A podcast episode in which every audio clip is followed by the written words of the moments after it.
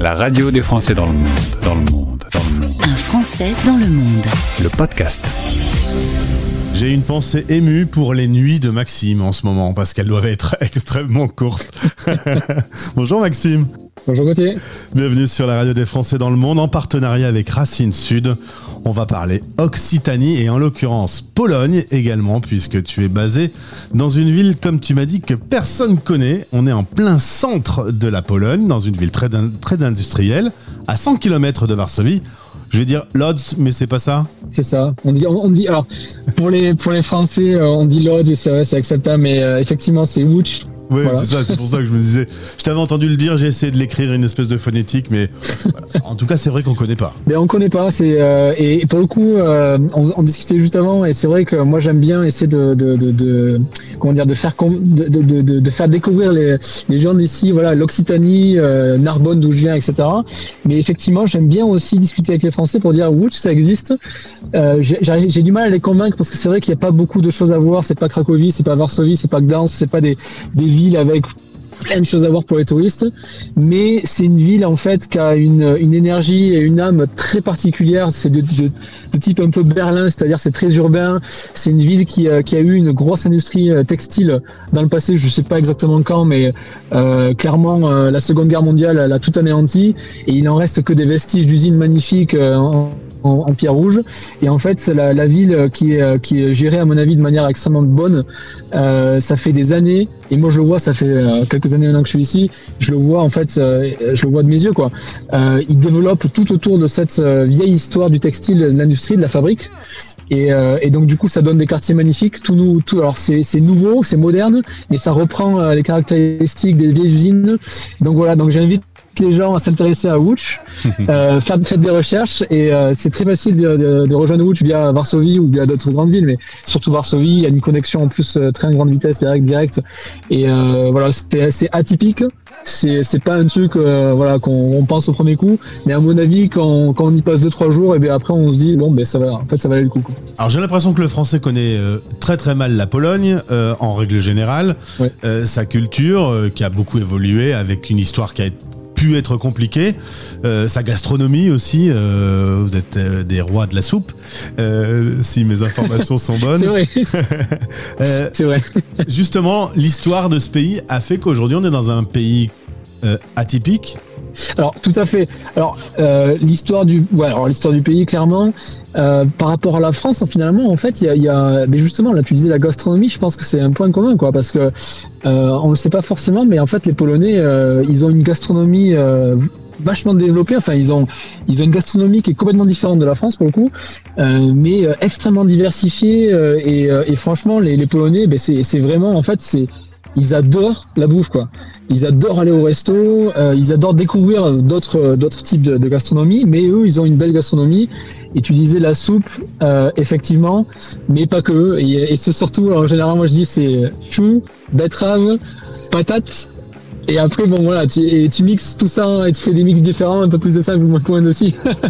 mais effectivement, donc euh, la, la, gastronomie, c'est vrai que c'est euh, quelque chose d'assez c'est intéressant à, découvrir en Pologne. Et alors, il y a un grand euh, clivage dans la France, les habitants du Sud, les habitants du Nord. Moi, je suis à Lille, je suis dans le Nord de la France. On dit souvent, on me l'a encore dit ce week-end, que les gens du Nord ont dans le cœur euh, la chaleur qu'il n'y a pas en extérieur. Est-ce que c'est un peu pareil chez le Polonais? Est-ce que le climat, qui peut être un peu plus rude, fait que ce sont des gens plus chaleureux et qui ont plus tendance à se réunir et à faire la fête? Alors, est-ce que les gens, alors, est-ce que c'est le climat qui fait ça? C'est une bonne question, pour être très très franc, je ne sais pas si c'est vraiment ça, mais euh, en, tout cas, un truc est sûr, c'est que effectivement en Pologne, il y a vraiment, euh, il y a vraiment ce, côté très euh, très famille, très voilà, on se réunit, il y a beaucoup d'occasions pour se réunir, etc. Est-ce que ça vient aussi un peu de la culture catholique est encore vachement présente, tous ces tous ces tous ces tous ces principes-là? Euh, en tout cas, je je sais pas pour quelle raison. Peut-être que c'est peut-être que c'est la raison. Peut-être que c'est le, le, froid aussi qui invite à à, à se réunir souvent euh, au, pied de la cheminée, c'est vrai. Mais non, mais je pense qu'en fait les, les, les Polonais sont euh, sont vachement cool. Franchement, ils sont vachement.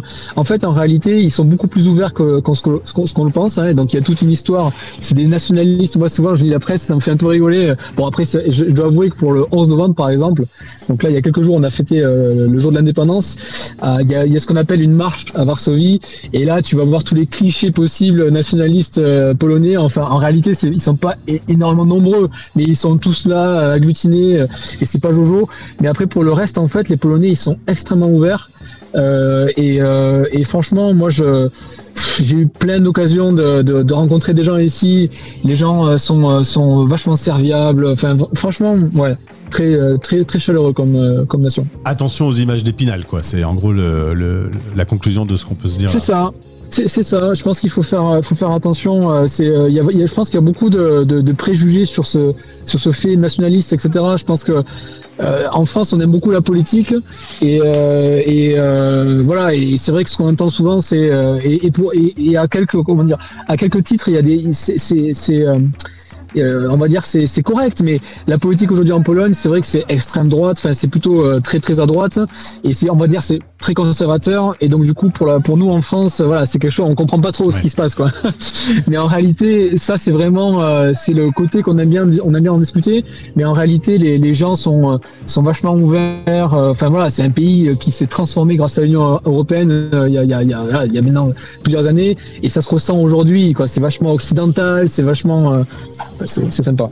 On va revenir euh, dans ta région occitane. Tu es donc originaire de Narbonne, tu vas y vivre 18 ans, école d'ingénieur à Tarbes, et là, euh, bah forcément beaucoup de stages et un petit goût de l'étranger avec 6 mois au Canada, euh, un passage à Toulouse, et là à Toulouse, un de tes fournisseurs ouvre une usine en Pologne. Tu vas te lancer dans un VIE, un dispositif qui est vachement pratique, où tes salariés euh, et tu as un certain nombre d'assurances quand même par rapport au fait de vivre à l'étranger. Et, tu vas décider de partir en octobre 2015 en Pologne. Mais ça a failli être les USA, on a failli se parler tu aurais pu être à, Washington. Et en fait, c'est ça. Je faisais. euh, alors, c'est euh, ben voilà. Donc, j'étais dans, mon, stage de fin d'études, et donc je fais, euh, je fais plusieurs entretiens. J'ai un super support de ma tutrice, euh, d'ailleurs.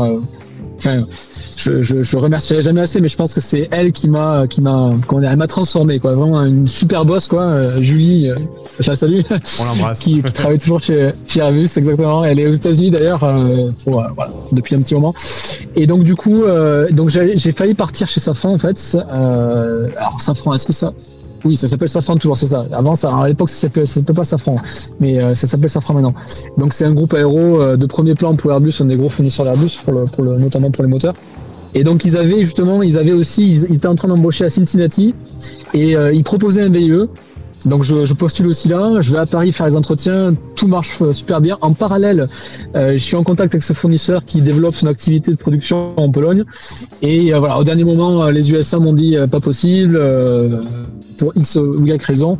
Et donc du coup, encore une fois, euh, voilà, le destin, je me rabats sur la Pologne. C'est pas du tout un choix premier pour moi, mais bon, c'est pas non plus un choix dernier. Je suis content de, de vivre une, euh, voilà, d'avoir l'opportunité de partir à l'étranger, et donc je, je la prends. Et puis Maxime, si j'ai bien compris, tu as rencontré l'amour en plus de vivre une euh, Exactement. expérience d'expatrié puisque ta future femme, vous êtes ensemble depuis le premier mois de votre de ton arrivée là-bas. Donc t'as pas chômé, hein C'est ça. Direct. C'est ça. Ben, 7 ans, euh, 11, 11 novembre. 7 ans. Ça fait exactement 7 ans, voilà. T'as pas oublié Donc, l'anniversaire rencontre ma femme. Non, je... non, j'ai pas eu l'anniversaire, forcément. Donc, euh, marié le 11, euh, on s'est, on, on s'est rencontré le 11, etc. Donc, euh, voilà, c'est, euh, c'est assez facile à, se- à se rappeler. Et, euh, et donc voilà, donc ça a été fait rapidement et ça a été vraiment euh, bon. C'est une, c'est une femme super, je, voilà, pour, pour tous les égards possibles. On l'embrasse Et aussi. donc évidemment, voilà, on embrasse aussi Louisa. Et euh, donc, euh, donc ça a été, euh, voilà, ça a été du coup un choix pour moi de rester en Pologne euh, naturel parce que euh, parce que voilà, après des choix de vie, euh, un premier enfant, un second enfant, tout, tout, voilà, des tout petits, tout petits bouts maintenant, deux ans et trois semaines. et donc du coup, voilà, donc c'est des projets comme ça qui font qu'on reste. voilà, on a envie de- d'explorer un peu plus la Pologne. Alors un petit mot sur euh, votre façon de communiquer. Avec ta femme, vous parlez en anglais. Euh, toi, tu parles à ton plus grand fils euh, en français. Voilà, tout, le monde s'en sort, tout le monde comprend finalement? Encore une fois, le, le, le, le, plus âgé, entre guillemets, il a deux ans, donc euh, là, il commence vraiment à, à, donner des petits mots de temps en temps. Alors forcément, il est, euh, il est à la crèche, donc euh, à la crèche, ça part en polonais forcément. Sa maman lui parle polonais. Je, donc la famille ici lui parle polonais, donc le polonais, c'est c'est 90% du temps qui passe en polonais. Donc on sent, moi je vois que, que c'est le polonais, il y a plus de mots en polonais qui sortent déjà aujourd'hui qu'en français. Mais par contre, je pense que, à mon avis, il commence déjà à arriver à, splitter entre guillemets le français avec moi, le polonais avec sa mère. Mhm. Euh, en tout cas, il y a des mots avec moi qui répètent tout le temps. Euh, c'est des mots en français, comme par exemple, il adore, il adore les lumières et donc il va à chaque fois qu'il voit une lumière, il va dire allumer. je veux dire que la lumière est allumée et ça, il fait pas avec sa mère. Donc, euh, je, je pense qu'il, je pense que c'est la bonne méthode. En tout cas, c'est ce que nous on a, on nous a conseillé. Donc après, on verra comment ça se passe. Mais et puis avec ma femme, on parle en anglais. Malheureusement, enfin comme je disais, comme je te disais avant, euh, je suis pas assez à l'aise à mon avis pour pour parce qu'on discute beaucoup à la maison, donc voilà, ça serait quand même un frein, en tout cas aujourd'hui, pour parler correctement en polonais ensemble, donc on parle en anglais, et donc nos, enfants probablement euh, entendront l'anglais, donc peut-être l'apprendront aussi. Et puis pourquoi pas euh, parler occitan, vu qu'un nouveau chapitre pourrait s'écrire euh, en France? Oui, alors l'occitan, ça viendrait pas de moi. euh, enfin, euh, comment encore alors C'était quoi?